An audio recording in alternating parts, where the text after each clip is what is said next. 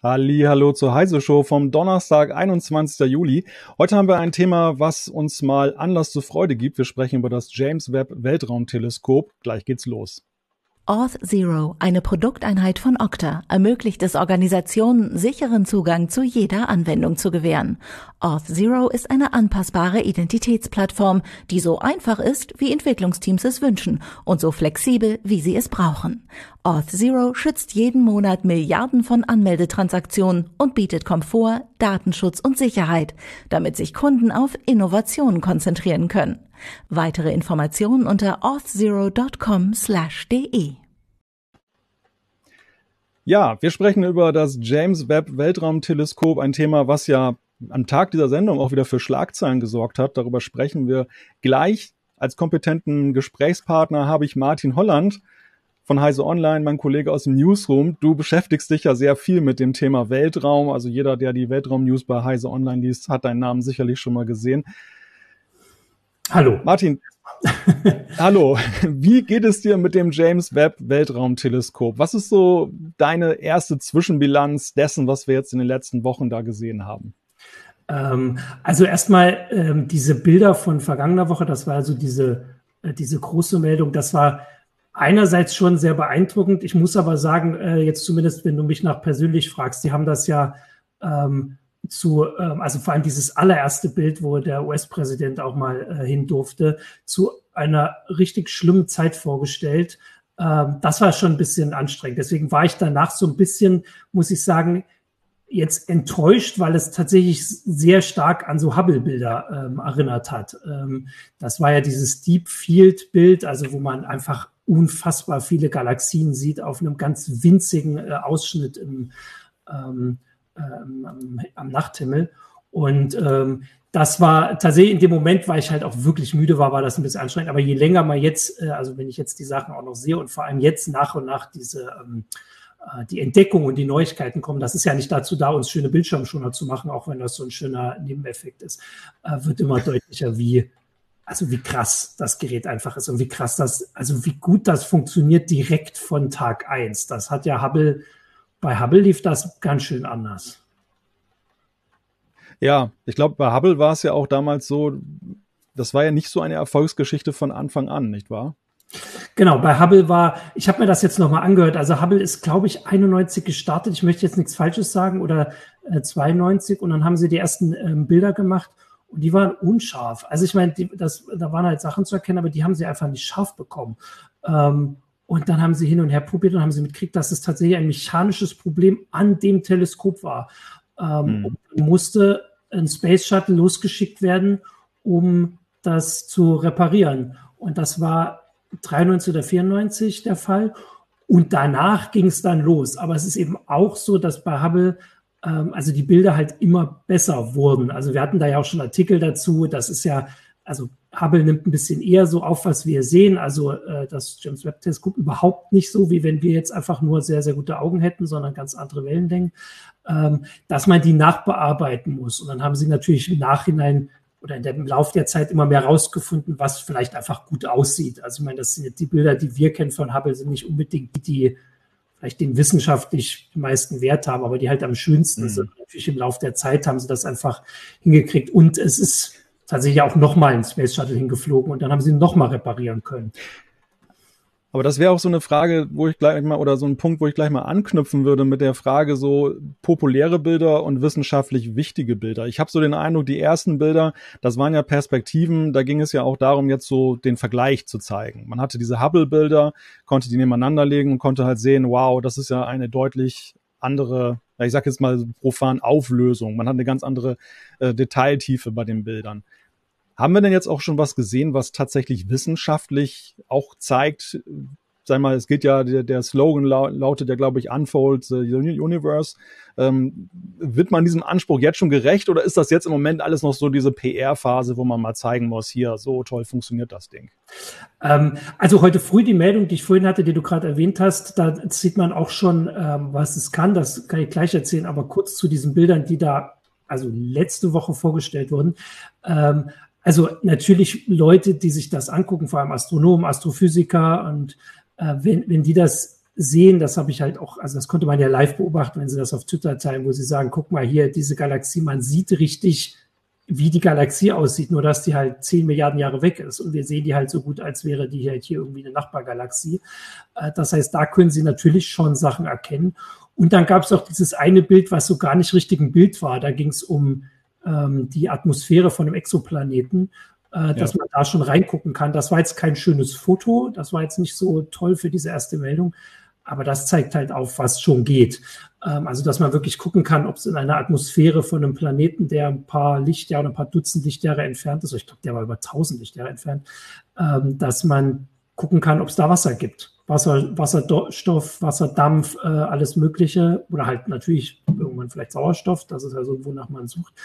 Und heute war eben die Meldung oder jetzt kam raus, dass äh, in einer der allerersten Aufnahmen, die sie gemacht haben, haben sie schon mal geguckt und gleich zwei Galaxien entdeckt, die sind so alt wie fast gar nichts, was wir schon gesehen haben. Also das muss man genau gucken. Also die Altersmessung muss jetzt noch genau gemacht werden. Also die Frage, ist es jetzt die älteste oder nicht? Da bin ich nicht so ganz sicher wie manch andere. Ähm, aber einfach, dass das schon auf der zweiten Aufnahme, ähm, dass man drauf guckt und die sieht, das ist der Wahnsinn. Der ist aber halt wirklich nur ein kleiner Fleck. Aber bei den, ja, das wäre mein, das wäre meine nächste Frage. Das, das ist ja wirklich so ein Klecks, den, den man jetzt ja sieht. Und der Laie fragt sich natürlich, außer der Tatsache, was ja auch schon beeindruckend genug ist, dass man überhaupt so einer alten Galaxie jetzt auf die Spur gekommen ist. Aber können Wissenschaftler eigentlich noch mehr daraus herauslesen, als wir, die wir den Klecks sehen? Oder ist das für die jetzt auch erstmal das, womit sie arbeiten und es wird viel reingedeutet. Also sie können auf jeden Fall mehr sehen als nur den Klecks, den wir sehen. Also wir würden vielleicht, wenn man es in Originalauflösung sieht, ja erstmal den Bildschirm sauber machen. Ähm, also man kann relativ leicht und deutlich sehen, wie alt das ist und das liegt da, also wie alt das Licht ist, wie lange das zu uns gebraucht hat, weil das ist so, hm, das ist die berühmte Rotverschiebung, sage ich jetzt mal, weiß nicht, ob das für die mhm. Publikum auch so berühmt ist. Ähm, aber das Licht im Lauf der Zeit, wenn sich die zwei Quellen auseinander bewegen, verschoben wird. Das ist, glaube ich, die Umkehrung vom Doppler-Effekt. Oder das ist der Doppler-Effekt. Ich glaube, es ist die Umkehrung vom Doppler-Effekt. Mhm. Ähm, nur halt bei Licht. Äh, und das kann man eben sehen, wenn man zum Beispiel nach bestimmten Spuren sucht. Also im Licht kann man zum Beispiel sehen, ob da ähm, Wasserstoff an der Herstellung beteiligt war äh, oder an der Entstehung. Und die Linie wird halt nach hinten verschoben. Und je weiter die nach hinten verschoben wird, desto älter ist das Licht. Äh, und hier wurde sie halt ins Infrarote verschoben. Und deswegen kann man sagen, die ist über 13 Milliarden Jahre alt. Ähm, und das kann man an dem Licht erkennen. Jetzt hat äh, der Autor, der also jetzt gerade mal eine Woche lang Zeit hatte, dieses Bild anzugucken mit seinen Kollegen, hat schon auf Twitter geteilt, dass er mit Modellen halt nachvollziehen kann, dass das tatsächlich so aussieht, als wäre diese Galaxie also so scheibenförmig, also wie unsere. Mhm. Und das nur 500 Millionen Jahre nach dem Urknall. Also super schnell. Man kann wohl auch abschätzen, wie viele Sterne da drin sind. Da sind sie auch wohl wieder überrascht, wie schnell Galaxien groß geworden sind. Das passt halt auch nicht zu unserem Modell. Man weiß halt, ne, es gab den Urknall, danach war alles mehr oder weniger so gleichförmig verteilt. Und dann ging das los, dass sich das halt verklumpt hat und dann gab es Sterne und sowas. Und dass das wohl sehr schnell gegangen ist. Äh, und jetzt sieht es halt so aus, dass Web, egal wo Web hin, hinguckt, äh, wo es Bilder macht, überall im Hintergrund solche Galaxien auftauchen werden, die einfach super, super alt sind. Äh, also die Meldung, da stelle ich mich jetzt schon drauf ein, das wird man jetzt nicht regelmäßig machen können, dass man sagen kann, Web hat wieder die älteste Galaxie entdeckt. Ähm, und einfach, dass es so viele sind, können wir dann einfach auch feststellen, wie die damals aussahen. Genau, das sind jetzt hier gerade dann auch die ersten Bilder, die ja veröffentlicht wurden. Genau. Und auf die ja auch lange gewartet wurde. Ähm, also für alle, die hier zuhören, links oben, vielleicht kannst du mal kurz beschreiben, was wir dort sehen, Martin. Äh, ich muss dann immer gucken. Ich glaube, das ist der Carina-Nebel. Äh, das sind jetzt, äh, also das ist so ein planetarer Nebel, da ist mein Stern. Der ist, glaube ich, rechts, oder? Der, der Carina-Nebel ist doch, glaube ich, rechts, das Bild da, mit diesem ja, legendären Vorhang. Dann, Wahrscheinlich auch eines der beliebtesten Wallpaper-Motive so der letzten zwei Wochen. Muss ich jetzt behaupten. ah, tatsächlich. Der Carina, du hast recht, das andere ist der südliche Ringnebel. Jetzt muss ich hier parallel noch nachgucken. Du hast recht. Also links oben ist der südliche Ringnebel. Das ist ein planetarer Nebel, der einfach, also man sieht hier, das Material, das ein Stern ausgestoßen hat, der explodiert ist. Und das sieht alles so schön farbig aus. Auch die anderen Bilder, man muss jetzt sagen, dass, wie gesagt, James Webb nimmt seine Aufnahme in Infrarot aus. Also das sieht nicht so aus für uns. Das wird ähm, nach bearbeitet. Also das wird halt in verschiedenen Wellenlängen aufge, äh, aufgezeichnet und denen werden dann Farben zugeordnet. Ähm, aber das ist vielleicht auch noch ein ganz wichtiger Punkt, ähm, weil das ja auch sehr viel mit Computertechnik zu tun hat. Also der, der bisherige Ab Ansatz bei Weltraumteleskopen, Hubble, Hubble sieht ja auch aus wie im Prinzip wie, als wenn man das Teleskop einfach in Alufolie eingepackt hat und hat es mit einer Rakete hochgeschickt. Das ist ja so eine, so eine Röhre und ja. die ist dann halt da in der Umlaufbahn und macht da die Bilder. Das James Webb Teleskop sieht jetzt ja erstmal aus irgendwie, ja, wie so ein Star Wars Ding, ne, mit so einem großen Reflektor da oben drauf, so einer großen Satellitenschüssel. Man denkt ja eigentlich gar nicht, dass das ein Teleskop sein könnte, auf den ersten Blick. Mhm. Ähm, das hat damit was zu tun, dass das halt viel größer ist. Ähm, und also man, man hat halt einen größeren Hauptspiegel. Das ist natürlich ein bisschen andere Technik, wie jetzt das Licht läuft. Äh, frag mich da jetzt nicht, wie das genau heißt. Also es wird da von dem Hauptspiegel eingefangen, auf einen kleineren äh, Primärspiegel fokussiert und der lenkt das dann zu den Instrumenten um. Und dieser Hauptspiegel ist riesig. Ähm, ich habe jetzt den Durchmesser nicht im Kopf, aber der ist so riesig, dass er auch heute, 30 Jahre nach Hubble, nicht in irgendeine Rakete gepasst hätte, wenn man ihn so groß hätte. Ich glaube, er würde, also ich bin sicher, er würde nicht mal in die größten Raketen äh, passen, an denen wir jetzt bauen. Also nicht mal Starship von Elon Musk würde es reinpassen. Und deswegen mhm. musste man es falten. Äh, also dass man es wirklich so Origami-mäßig zusammengefaltet hat. Äh, deswegen sieht das so ähm, komisch aus, ist aus diesen kleinen Teilen zusammengebaut, aus diesen sechs Ecken sind sechs Hexagon, ist Sechseck oder Achteck. Ähm, auf jeden Fall da zusammengesetzt. Und ähm, genau, und das sammelt halt dieses äh, Licht so ein, aber halt infrarot. Ähm, und das wird natürlich anders untersucht, aber für uns ist es natürlich äh, am besten, am schönsten, wenn man das versucht, so ein bisschen so zu machen, dass es einfach gut aussieht. Und dann, das ist, bei Hubble wurde da auch schon diskutiert, ob das jetzt legitim ist. Also jemand entscheidet, ob man jetzt zum Beispiel der, weiß ich nicht, die Wellenlänge der einen jetzt grün zuweist, der anderen blau und rot. Das entscheidet man tatsächlich einfach nach, also vor allem für diese PR-Aufnahmen, so ein bisschen nach, was halt am hübschesten aussieht. Für die Untersuchung hat das jetzt keinen, ähm, also nicht wirklich äh, folgen, weil man ja diese Strukturen sehen will und das erkennen wir mhm. einfach und das wird auch anders erkannt. Aber das wird so entschieden. Da steht 6,5 Meter Durchmesser hat der Hauptspiegel. Das äh, Forum hilft. Und ähm, genau, und äh, das ist, äh, dass man das halt so Sachen schon erkennen kann, wird halt so frei quasi frei gemacht. Das, diese Diskussion gab es bei Hubble schon, das hat man sich entschieden, dass man das machen kann. Ich finde das auch völlig legitim, weil ähm, mit den Originalaufnahmen könnten wir gar nichts anfangen hier, das könnte man nicht zeigen. Man könnte natürlich trotzdem über die Entdeckung berichten, aber man hätte zum Beispiel nicht diesen schönen äh, Bildschirmschoner und das ist, ist ja nicht schlecht, ne, dass man das macht.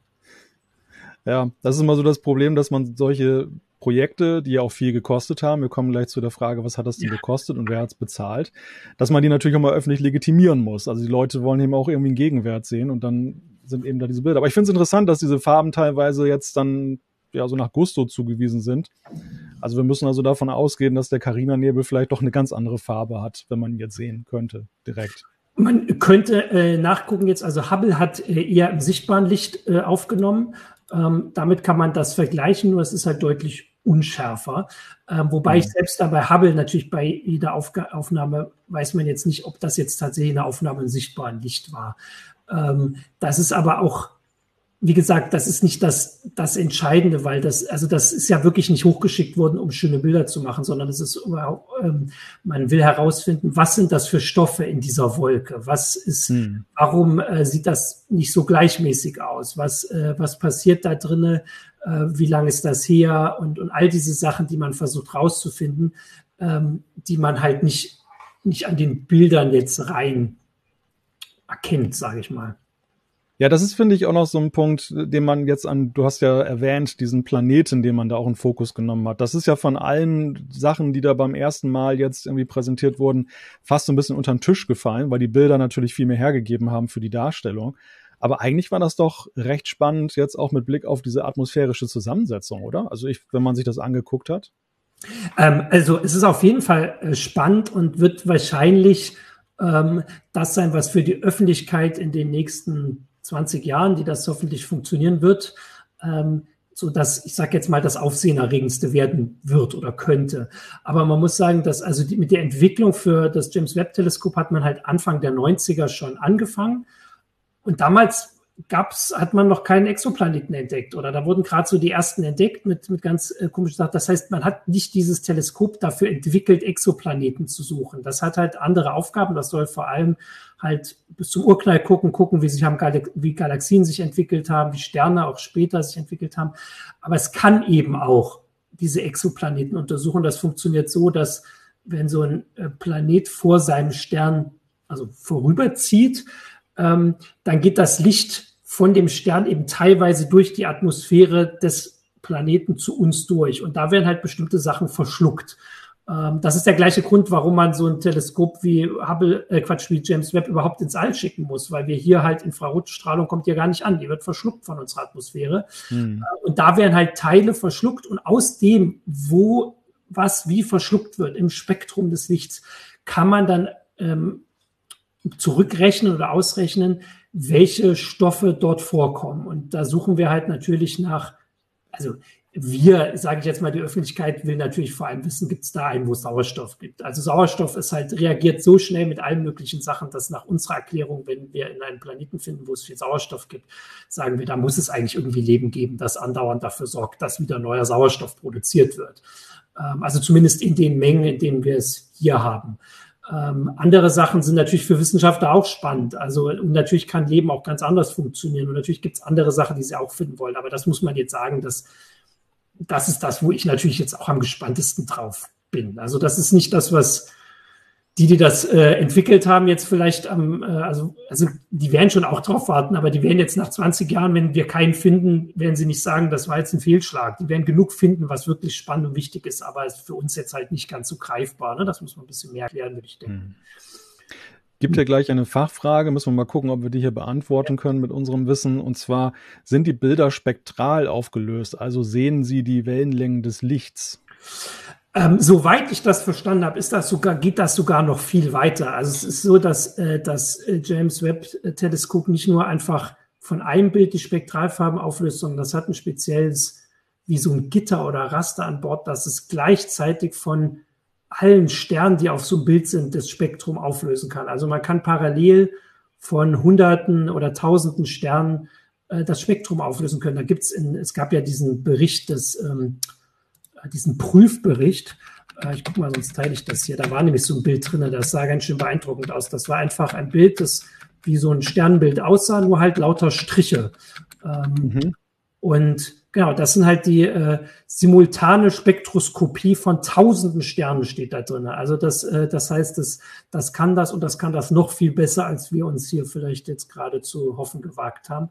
Ähm, aber jetzt ist natürlich die Frage, da bin ich mir nicht ganz so sicher, ob es jetzt quasi gleich, also nee, das ist auch, also da würde jetzt natürlich nicht gleichzeitig vor jedem dieser Sterne ein Exoplanet langziehen. Das wäre, mhm. also das ist ja also das wäre unwahrscheinlich, also mit einer Art unwahrscheinlich, das kann ich gar nicht ausrechnen, wie unwahrscheinlich das wäre. Ähm, aber natürlich kann man die Sterne dann so untersuchen und kann halt rausfinden, woraus die bestehen und, und solche Sachen, wie die sich entwickeln. Also das heißt, das äh, kann James Webb Teleskop, aber es kann es noch viel besser. Genau. Denkst, denkst du mit der Planetengeschichte, das wird noch mehr in den Fokus rücken? Weil du hast ja gesagt, das war ja eigentlich nicht der Gedanke damals, als man das Teleskop aufgelegt hat. Und äh, der, der andere Zweck, der raubt ja schon, oder was heißt raubt, aber der nimmt genug Zeit ein, der ist aufwendig genug. Wird man da sich das irgendwie ein bisschen teilen oder ist das jetzt nur so, so ein Vorführeffekt also, gewesen? Also äh, ganz sicher, das wird man auf jeden Fall machen, weil es gibt ja genügend ähm, ähm, Sterne und Exoplaneten, die wir kennen und die wir machen können. Jetzt ist es natürlich so, dass das äh, aus dem gleichen Grund auch nicht dauernd passiert. Also ähm, es gibt natürlich viele Exoplaneten, die wir finden, die haben wir vor allem mit Kepler gefunden und ähm, die sind relativ eng um ihren Stern. Das heißt, die kreisen da alle paar Dutzend Tage drumherum. Ähm, mhm. das heißt, die sind ganz oft einfach zu heiß. Also das ist jetzt nicht das, wo wir sagen, wir warten da drauf, ob es da eine, also ob es da Leben gibt, das so existiert wie wir, also irgendwie auf Wasser basiert, weil Wasser halt da verdampft. Ähm, aber man kennt ja die Daten von den Spanden und dann wird das halt da drauf gerechnet. Das ist schon klar. Und dann werden die ausgewertet. Aber das kann das sowieso jetzt gar nicht. Das kann sich gar nicht eine Woche lang nur um Exoplaneten kümmern, weil die gar nicht da da sind zu der Zeit, sage ich jetzt mal ganz hm. salopp. Ja. Sprechen wir über die Kosten des James Webb Teleskops. Ist ja eine Gemeinschaftsproduktion, also die NASA macht das ja die europäische ähm, Weltraumagentur ESA ist auch mit von Bord. Und ich glaube, die kanadische ist ja auch noch mit da von der Partie. Mhm. Wie viel hat's gekostet? Ähm, also ich habe, äh, je weiter man zurückgeht, desto geringer werden die Erwartungen. Also ich glaube, am Anfang wurde gesagt, dass es irgendwie eine Milliarde kostet oder, oder die NASA eine Milliarde bezahlt.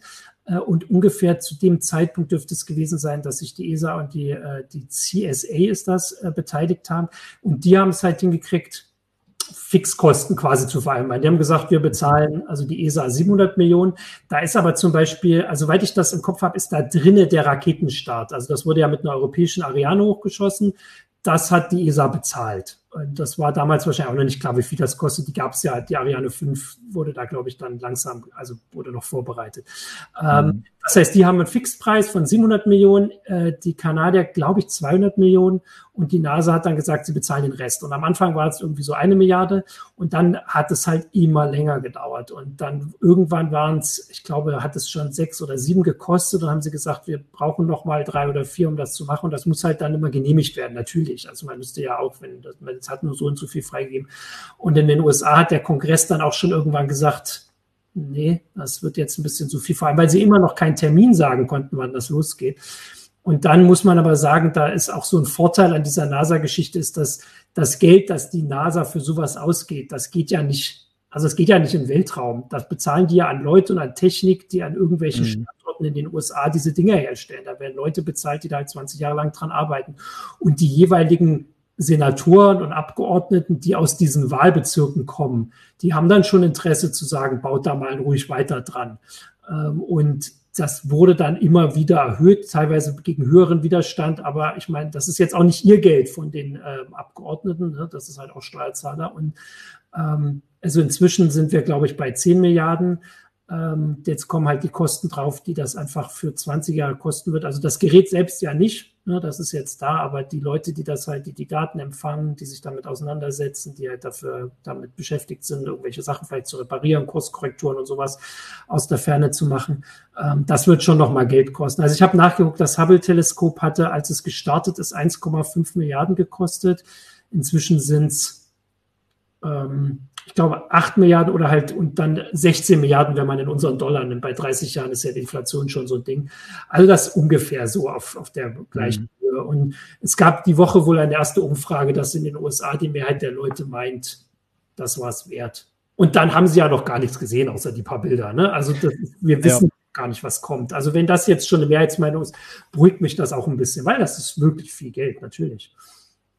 Ja, das Auffallend war ja auch in der ganzen Sache, man hat es ja nicht alle Tage, dass ein US-Präsident sich jetzt eines neuen Weltraumteleskops beziehungsweise generell des Themas Weltraums persönlich annimmt, es sei denn, es ist die Mondlandung. Und das war ja nun sehr hoch aufgehängt dann mit Joe Biden und ich glaube, die Vizepräsidentin Kamala Harris war ja auch noch mit von der Partie und die haben das dann gemeinsam, dieses erste Bild am Vorabend der eigentlichen Enthüllung dann ja dort, dort selber in Augenschein genommen und, und äh, man muss halt bei der ganzen Geschichte auch also immer sich wieder dieses in den Kopf bringen. Also das ist am ähm, Lagrange Punkt 2, also das ist ziemlich weit von der mhm. Erde entfernt, ich glaube eine Million Kilometer ähm, aus, das kann ich auch gleich noch erklären, warum das nur ausgerechnet da ist, aber es ist auf jeden Fall sehr weit weg, so dass wir im Moment keine Technik hätten, um dahin zu fliegen, um das reparieren zu können. Jetzt wurde das auch noch so kompliziert zusammengefaltet, es hatte diesen riesigen, riesigen Sonnenschutz und alles, also das war super kompliziert, das dahin zu bekommen und das musste alles im ersten Versuch klappen. Man konnte das nicht testen und wenn das nicht geklappt hätte, wäre das Geld halt tatsächlich weg. Also wie gesagt, das hat ja jemand bekommen, also das ist nicht verschwunden, da mhm. haben Leute von Essen gekauft, das ist alles, also ich finde das dann aber auch jetzt ist nicht ganz so, aber wir hätten halt nicht diese tollen Bilder, wir hätten nicht die Daten bekommen. Und natürlich ist da, also diese Aufregung, ich weiß noch, wie das da zu Weihnachten war und auch danach, als sich das alles ausgeklappt hat, das ist schon ähm, natürlich äh, also spannend. Also ich meine, wir haben schon die komischsten Geschichten gehabt bei irgendwelchen Weltraumsonden, wo Meter und äh, Fuß mal verwechselt wurden oder sowas, irgendwelche komischen Fehler. Also das ist ein Grund für den hohen Preis, ist halt, dass sie wirklich sicher machen mussten, dass das alles funktioniert auf den ersten Versuch. Und das, da muss man schon oft, äh, oft nochmal nachprüfen. Du hast gerade diesen Lagrange-Punkt angesprochen, der ja auch mal mit L2 abgekürzt wird. Ist ja auch ein Punkt im Weltraum, der, glaube ich, zum ersten Mal in das Bewusstsein einer breiten Öffentlichkeit geraten ist.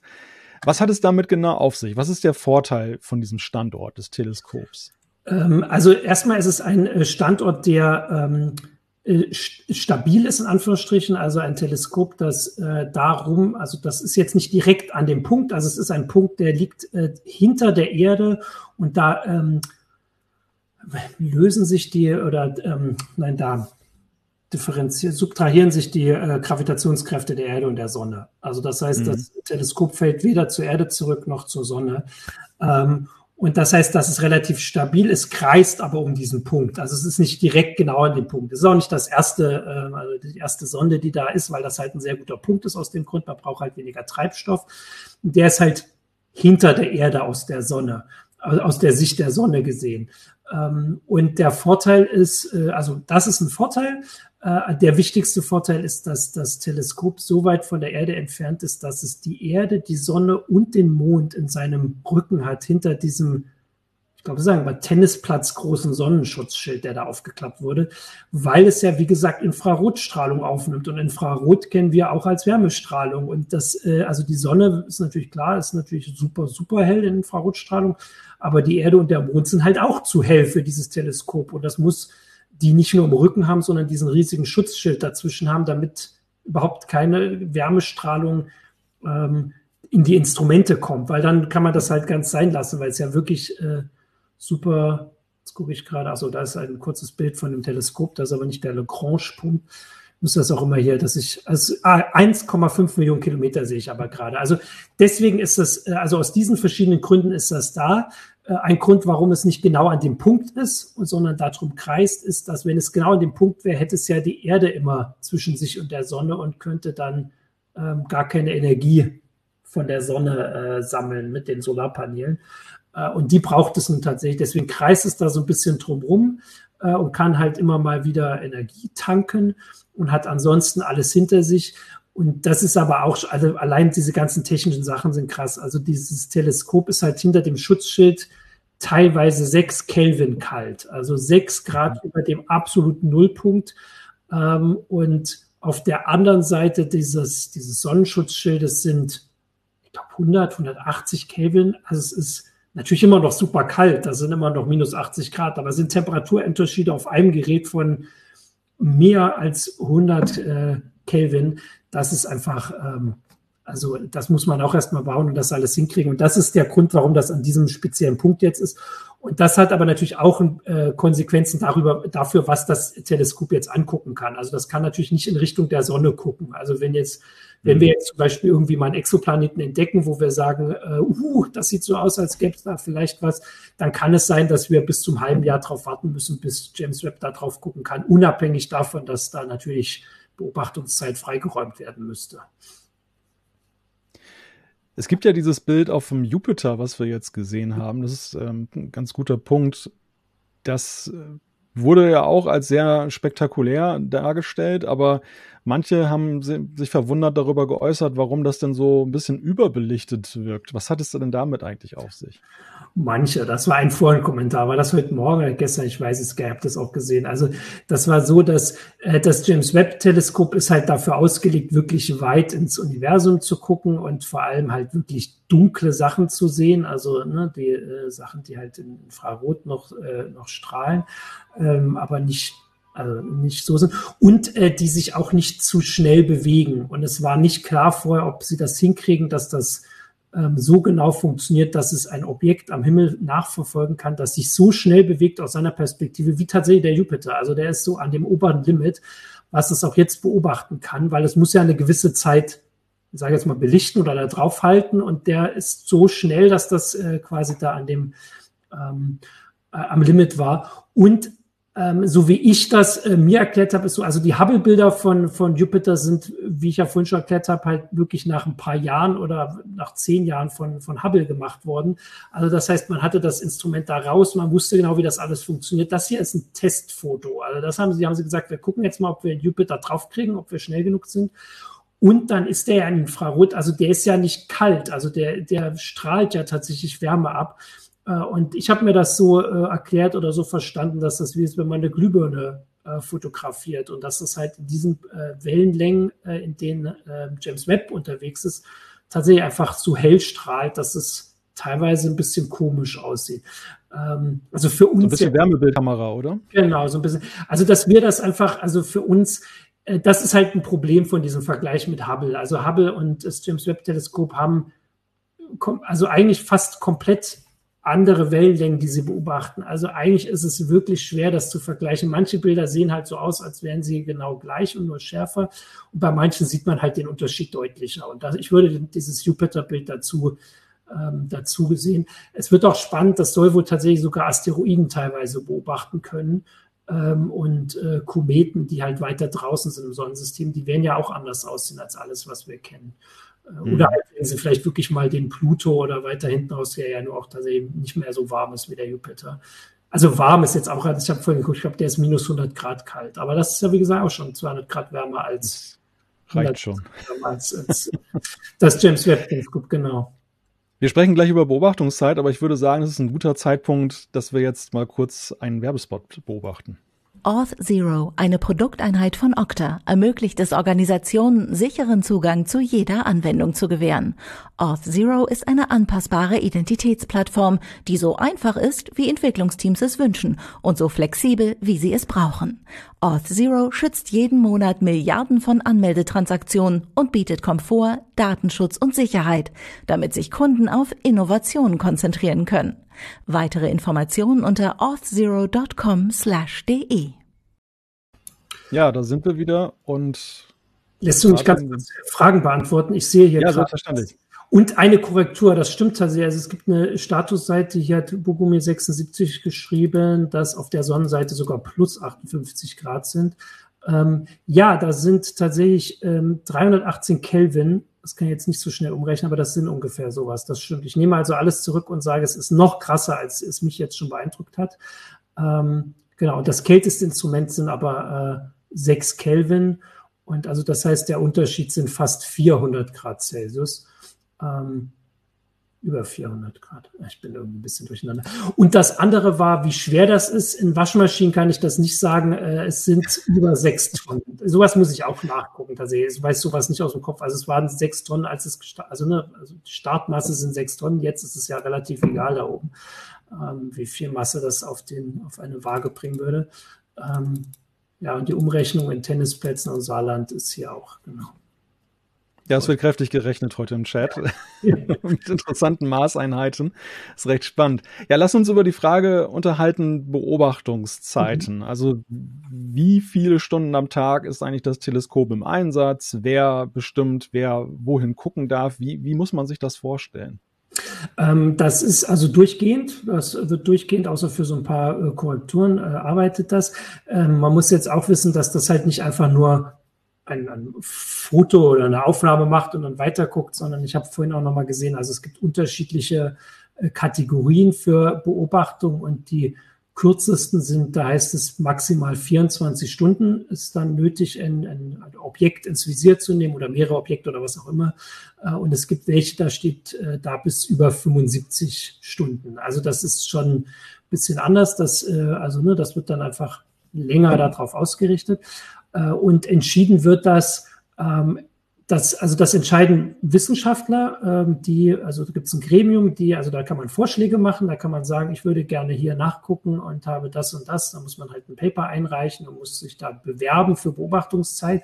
Das war bei Hubble schon genauso. Das, das heißt, das wird quasi öffentlich gemacht und es wird wirklich versucht, nach dem wissenschaftlichen Wert zu gehen.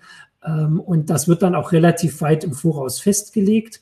Ähm, es ist so, dass jetzt in den ersten drei Zyklen, das sind, ich glaube, ein Jahr immer, ähm, wird gesagt, dass die Wissenschaftler und Wissenschaftlerinnen, die an der Entwicklung des Teleskops beteiligt waren, die haben also in ihrer Gesamtheit eine, bestimmten, eine bestimmte Menge an Zeit, die für sie äh, reserviert ist.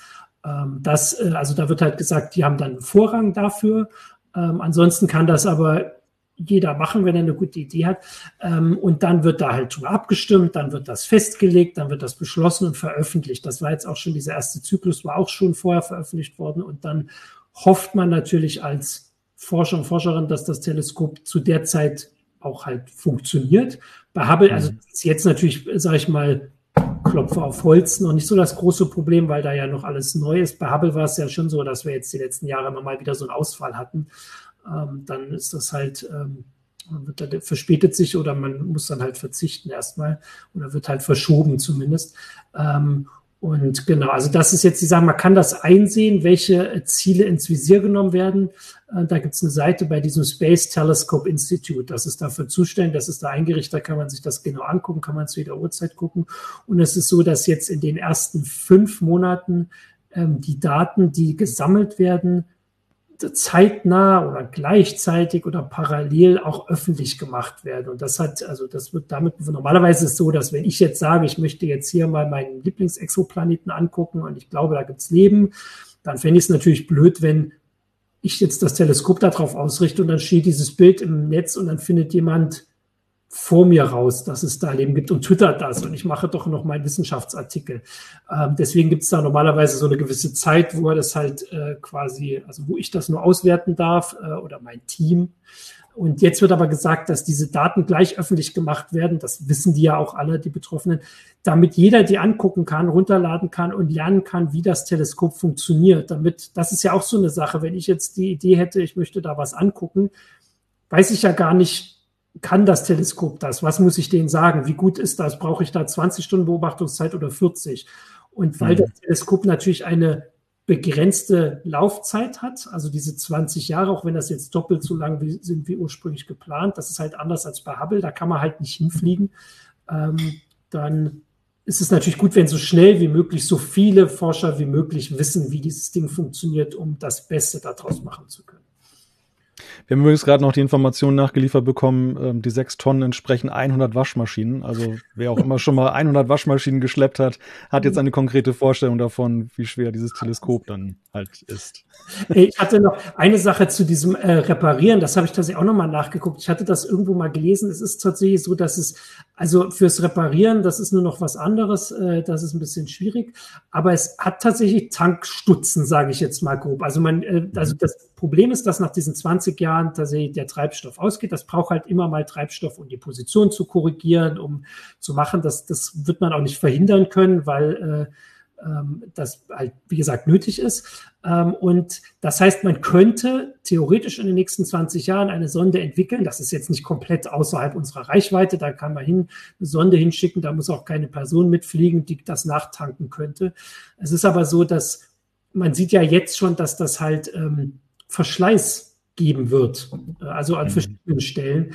Deswegen wird es wahrscheinlich nicht wie bei Hubble sein, dass einfach funktioniert und funktioniert und funktioniert und immer noch funktioniert, ähm, ja. weil einfach, selbst wenn man es betankt, wird es in 20 Jahren einfach nicht mehr so gut funktionieren wie jetzt. Das ist schon absehbar. Das, das wäre dann eigentlich auch schon das nächste Thema rund um das Teleskop. Es kam auch schon die Frage, wie es denn ist mit den Beschädigungen. Wir haben jetzt ja erste Berichte bekommen von Mikrometeoriten, die dort dann Beschädigung angerichtet haben. Und ja, die Frage ist ja, inwieweit hat man das einberechnet und wie sind die ersten Erfahrungen damit, mit dem Ausmaß?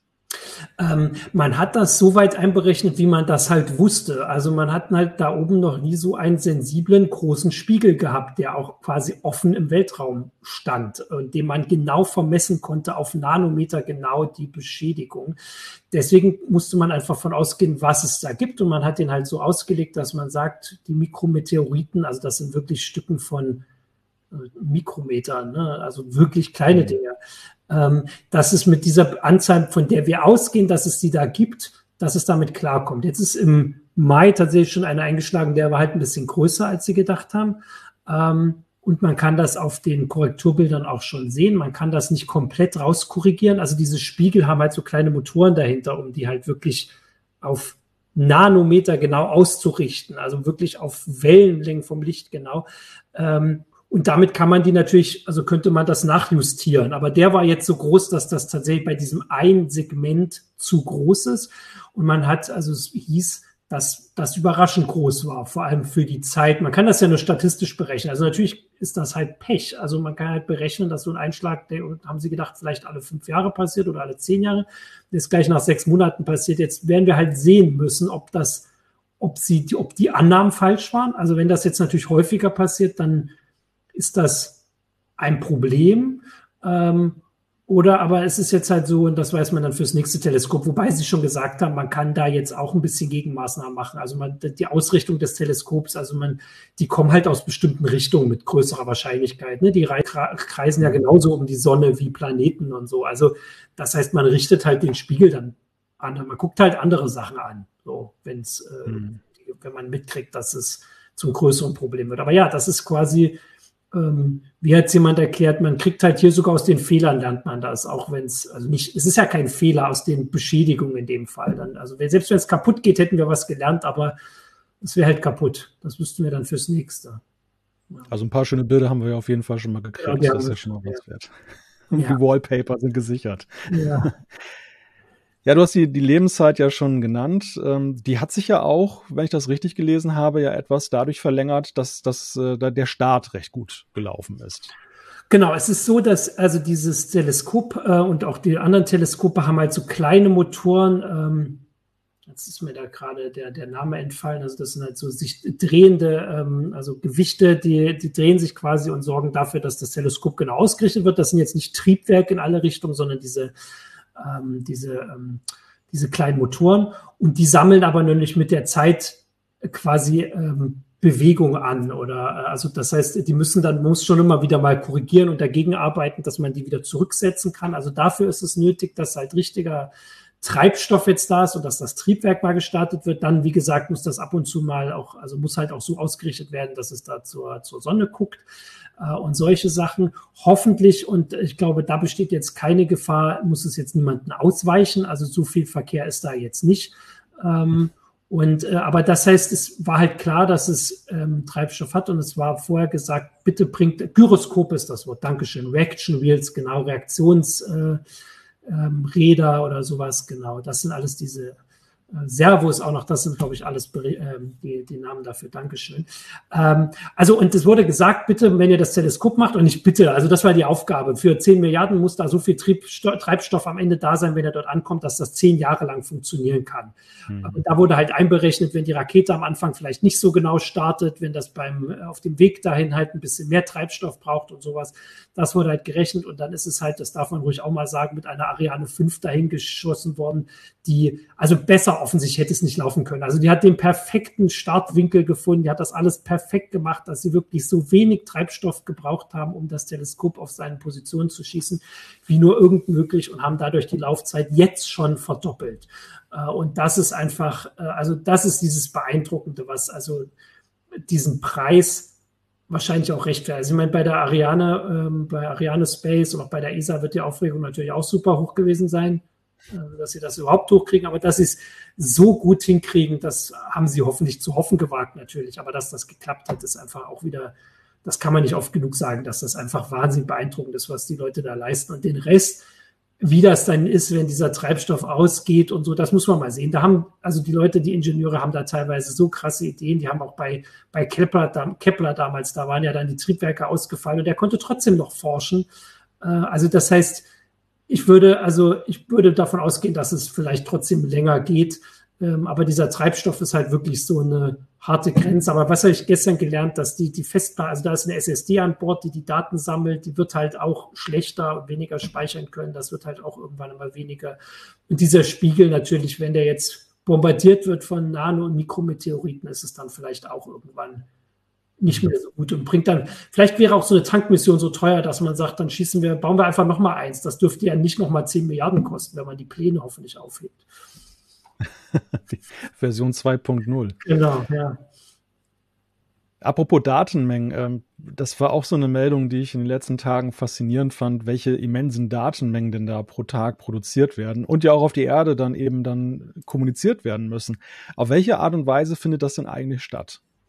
Ähm, also das hat ähm, diese große Antenne, die halt so auf dem Teleskop, also unter diesem Sonnenschild befestigt ist, dass sie halt mit der Erde äh, kommunizieren kann und zwar mindestens einmal täglich, eher öfter, weil sie das Teleskop pro Tag 57 Gigabyte im Schnitt sammelt an Daten und hat halt eine SSD mit 68 Gigabyte. Also die muss leer geschaufelt werden jeden Tag.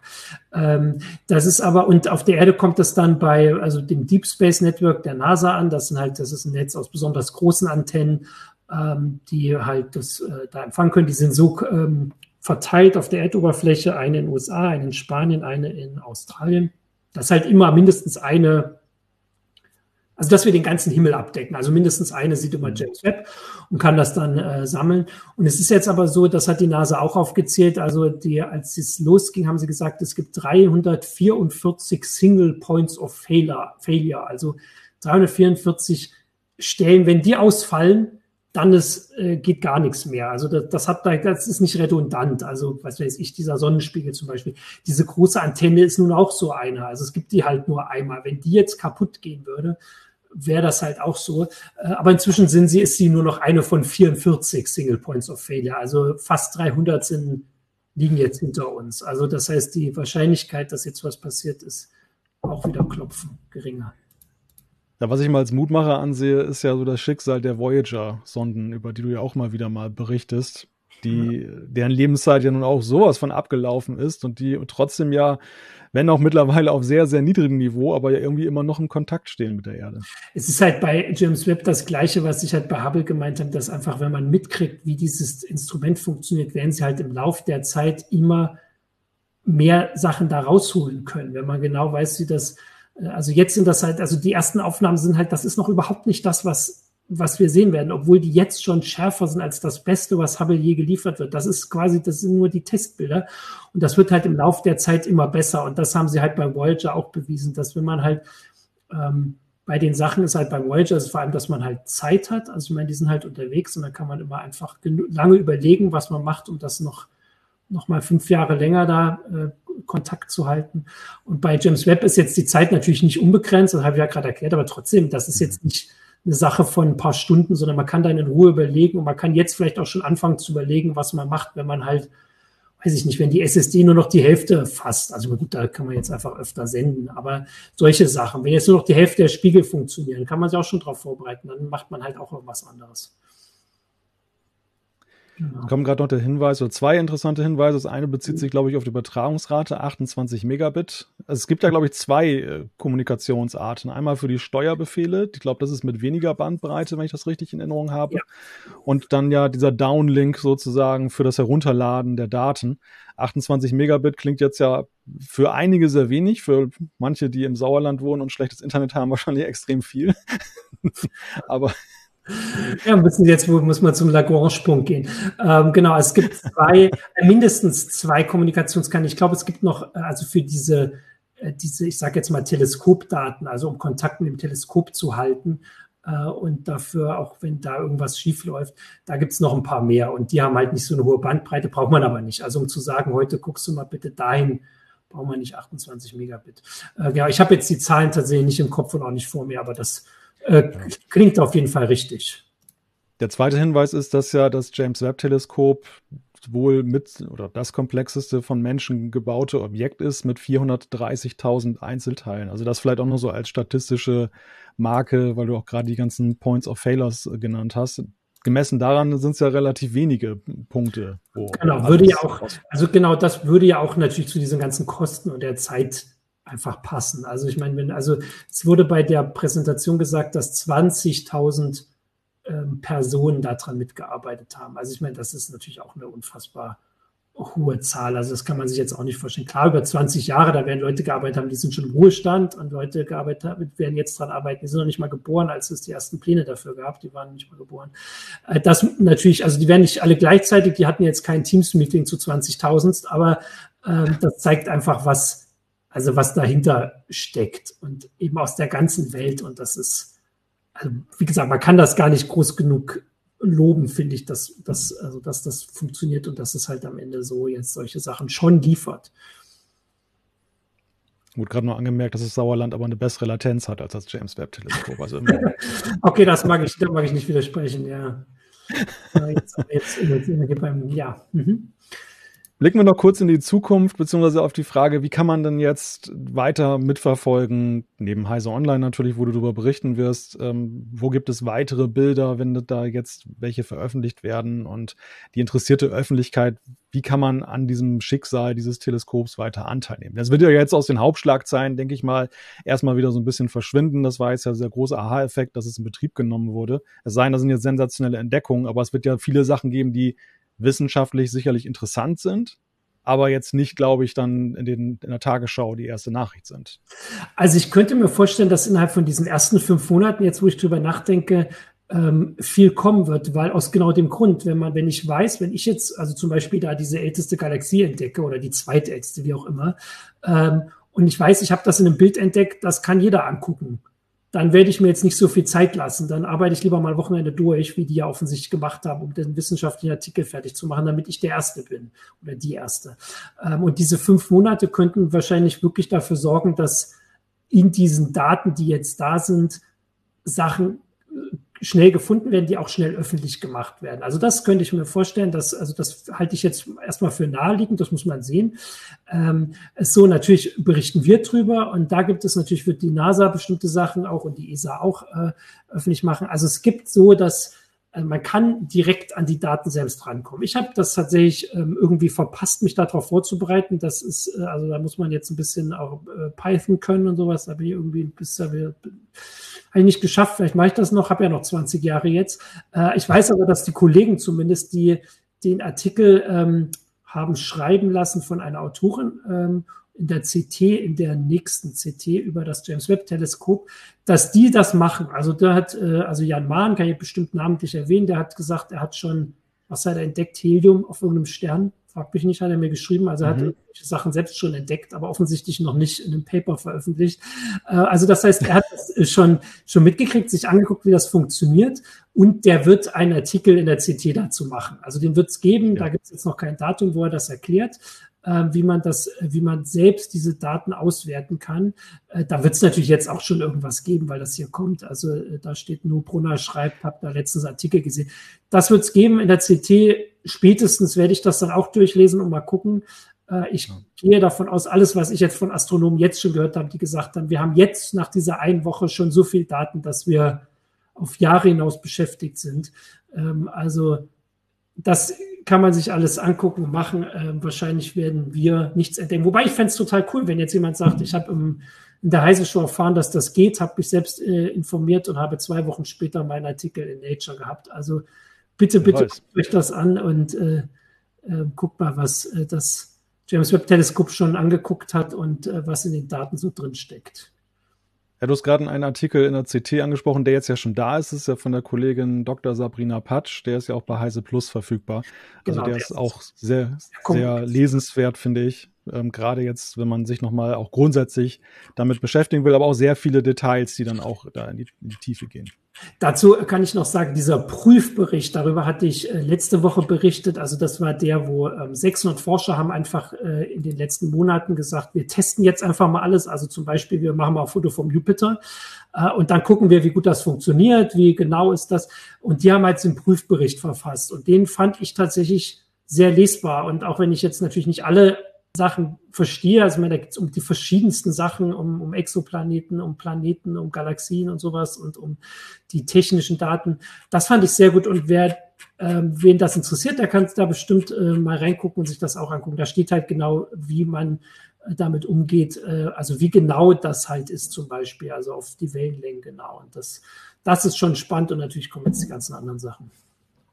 Eine letzte persönliche Frage. Wie lange bist du schon dem Thema Astronomie auf den Fersen? Also wo sind deine Ursprünge, dass du das mitverfolgt hast? Also ich habe auf jeden Fall hier bei Heise Online, das mache ich das schon eine ganze Weile. Und ich glaube, die erste große Geschichte war Rosetta und äh, also das war die Kometensonde von der ESA, die äh, um einen äh, Kometen drumherum gekreist ist und dann sogar drauf gelandet ist und eine Lande hatte. Und frag mich nicht, war das 2014? Also man will das ja gar nicht hören, wie lange das schon her ist. Äh, das fand ich sehr spannend und damals schon beeindruckend, weil da habe ich diese Sachen mitbekommen, dass sie, also wie man halt Sachen löst, wenn man nicht hingehen kann, um was zu reparieren. Also wenn, wenn mein Computer kaputt ist oder irgendein Gerät, dann, dann geht man da hin und guckt erstmal, was man aufschreibt. Und dieses, ähm, also das hat mich immer wieder beeindruckt, wie sie dann sagen, okay, wir, wir können alles Mögliche machen, wir können dem Befehle schicken und wir wollen das und das rausfinden, wir können nur nicht hinfliegen. Ähm, wie lösen wir das? Das war jetzt bei Rosetta, wenn ich mich erinnere, weniger groß als diese Kepler-Geschichte, wo sie halt, obwohl die Motoren ausgefallen sind, sie es hingekriegt haben, dass das trotzdem noch funktioniert. Und solche Sachen finde ich, abgesehen von den einfach immer verblüffenden wissenschaftlichen Entdeckungen, äh, halt auch aus dieser technischen Sicht beeindruckend, weil es halt also diese, diese Grenze auflegt, die wir, also so wie Leute, die halt in irgendwelchen alten äh, Computern halt nur irgendwelche Simulationen entwerfen und nicht einfach den neuesten Computer machen, sondern ne, dass man einfach versucht, mit der Technik klarzukommen, die man hat und was man da noch rausholen kann, ist beeindruckend. Heute nennen wir es Remote-Arbeit. Ja, genau, das ist Remote-Arbeit. Ja. Genau. Vorläufer vom Homeoffice. Ja, ja, Martin, ich danke dir für diese erste Einschätzung und Zwischenbilanz zum James Webb Webb Teleskop, Weltraumteleskop. Ähm, auch danke an den Chat, der einen überaus feinen Sinn für Humor heute bewiesen hat und aber auch mit guten Informationen dann uns unterstützt hat. Das war die Heise Show für diese Woche am Donnerstag, 21. Juli. Wir hören und sehen uns, wenn ihr wollt, nächste Woche wieder zur Heise Show. Ich sage nochmal Danke, bis dann, tschüss. Ciao.